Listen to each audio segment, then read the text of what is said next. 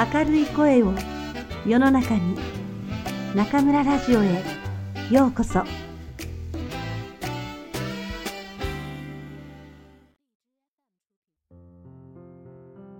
あなたにありがとう。松浦弥太郎。第四章。深めるということ。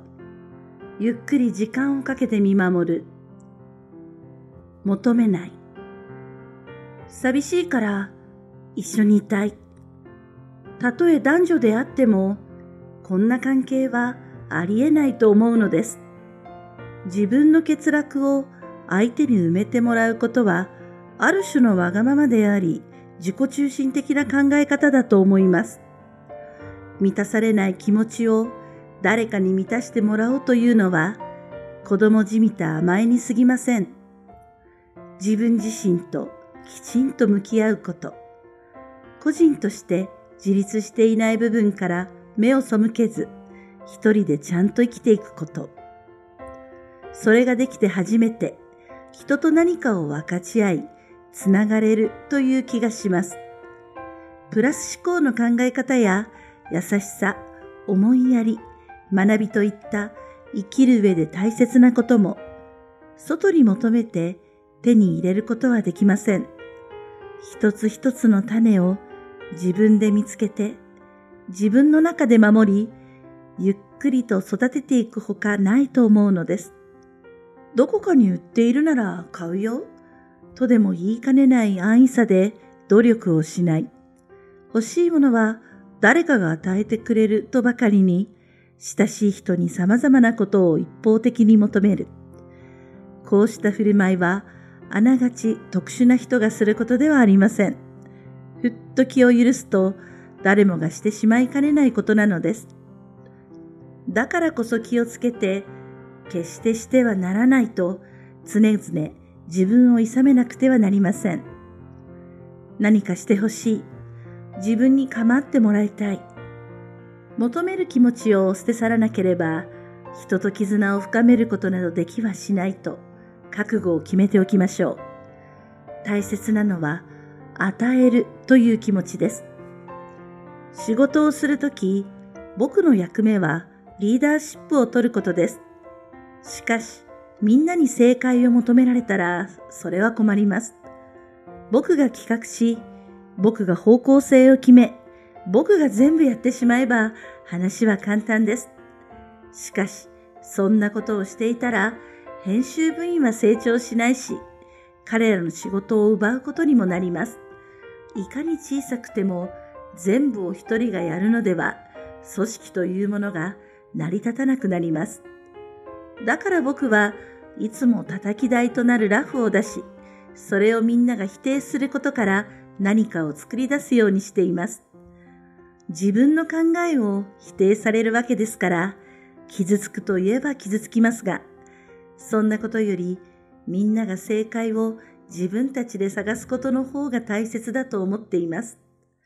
逆に否定されることが前提のラフなのに、松浦さんが言ったことだからこれが正解なんだと従われたら困ってしまいます。外に答えを求めず自分で探す力を身につけてほしい。いつもそう願っているのです。お互いに与え続けることが大切だと書きましたが、だからといって与えた相手に多くを求めるのもちょっと違う気がします。自分の思いというのは大抵過剰なものです。例えば仕事の関係で言えば上司である僕は部下に愛情を持っておりできる限りのことを与えたいと考えています。しかし部下から上司への思いというのは、絶対にそれと同等ではありません。おそらく僕が思っているほど、部下は僕のことを思っていないのが当然ですし、自然なことです。突然、辞めますと部下に言われて、ショックを受ける上司は世の中に多いと聞きます。与えていれば与えているほど、あんなにいろいろ語り合ったし、夢もあったのになぜとがっかりするでしょうが、それはよく考えてみたら自分勝手の思いのほかありません。悪いのは部下ではなく、与えることでいつの間にか見返りを求めてしまった上司の方。信頼関係ができたというのも自分の勝手な思い込みなのですから、相手を付き合わせてはいけません。ましてや、あの時約束しただろうと追い詰めたり、裏切ったなどと責めるのも愚かなことです。男女関係だと話はまた違いますが、与える立場にある人は、くれぐれも相手に求めないことを肝に銘じるべきだと思います。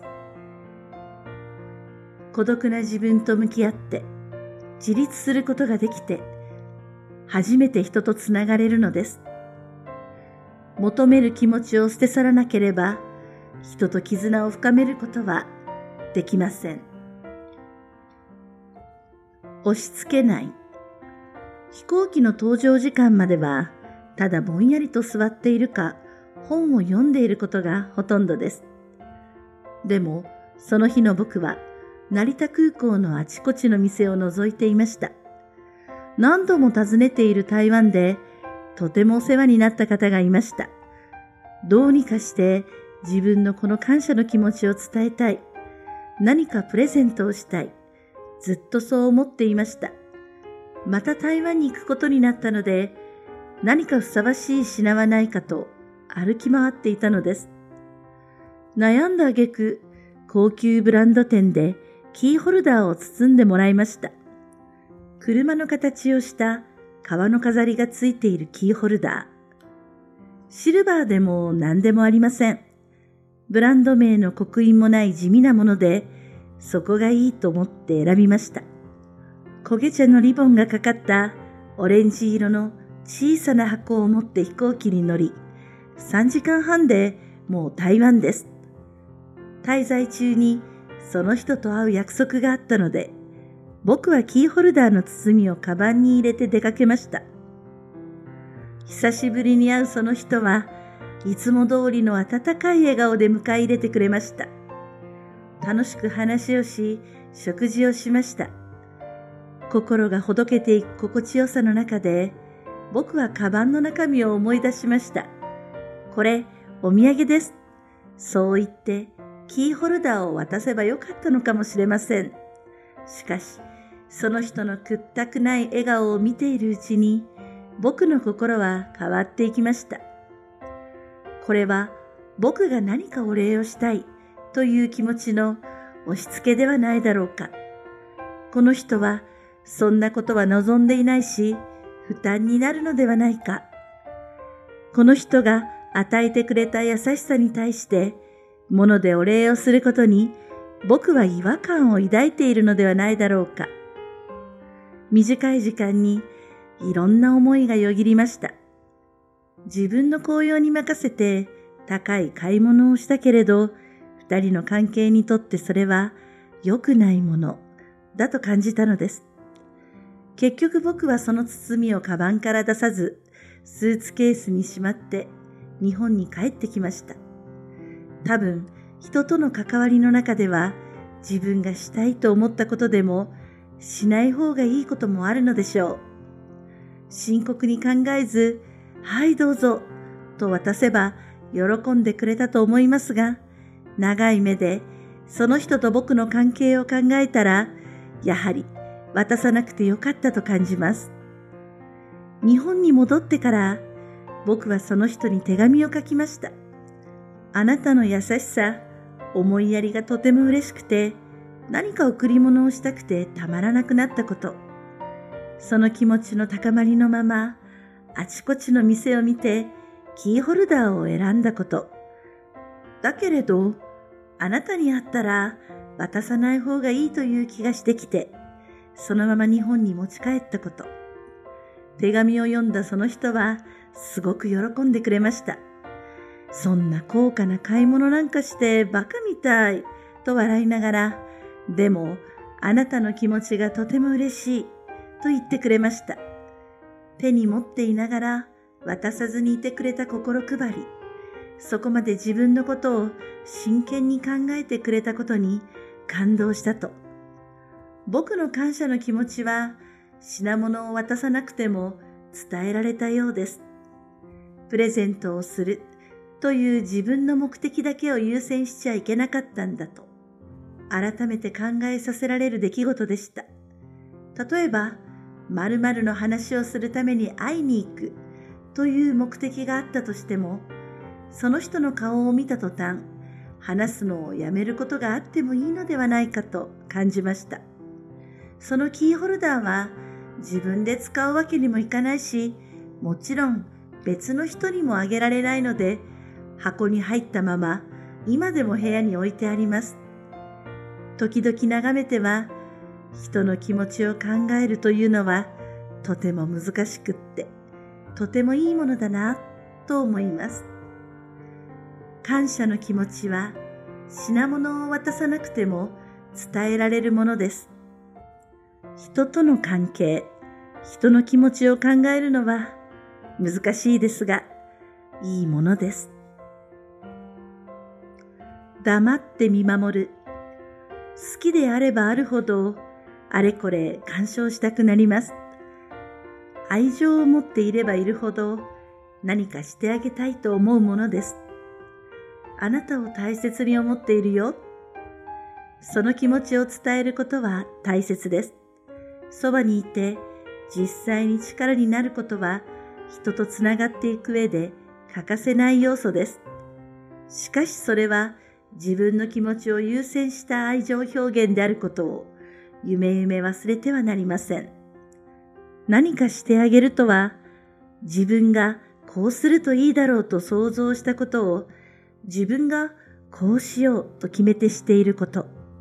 相手が本当のところどうして欲しいのかはいくら親しくても100%わかるはずがないのです。時には黙って見守ること。これは大きな愛情表現ではないかと僕は思います。少し距離を置いて、口を挟まず、手も出さず、それでもちゃんと相手を見守っていること。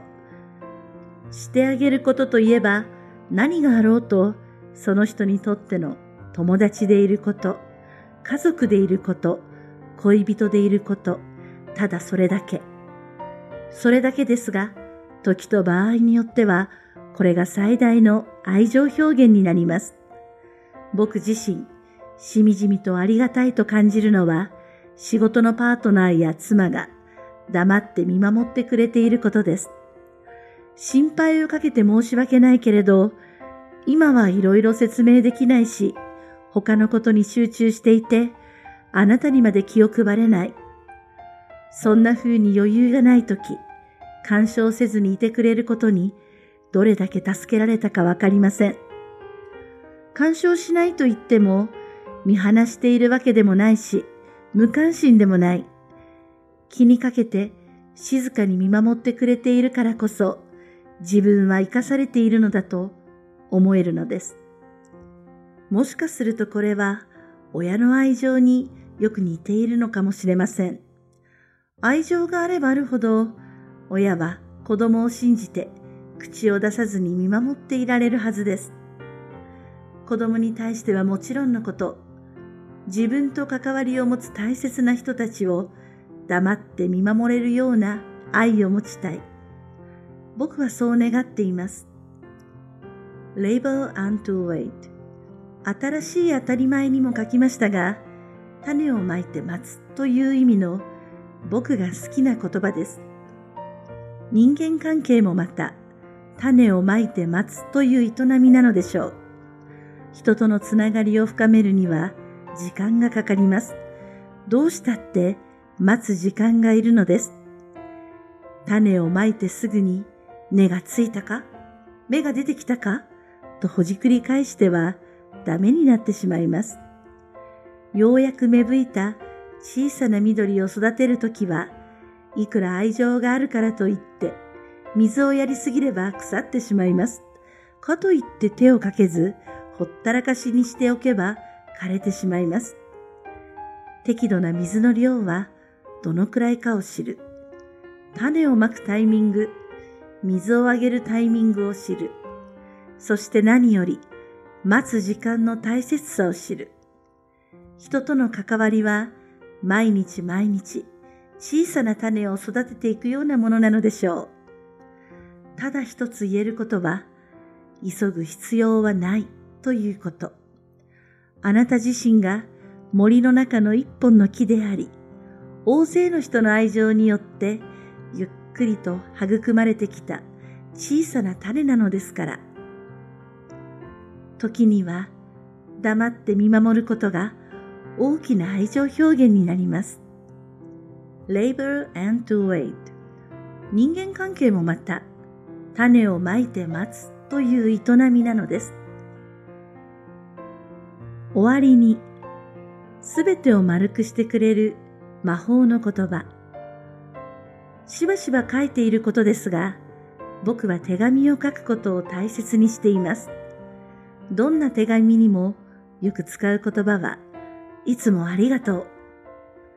手紙の書き出しをいつもありがとうで始め、要件やお礼を書く。季節の挨拶や要件を先に書いて、いつもありがとうで手紙を締めくくる。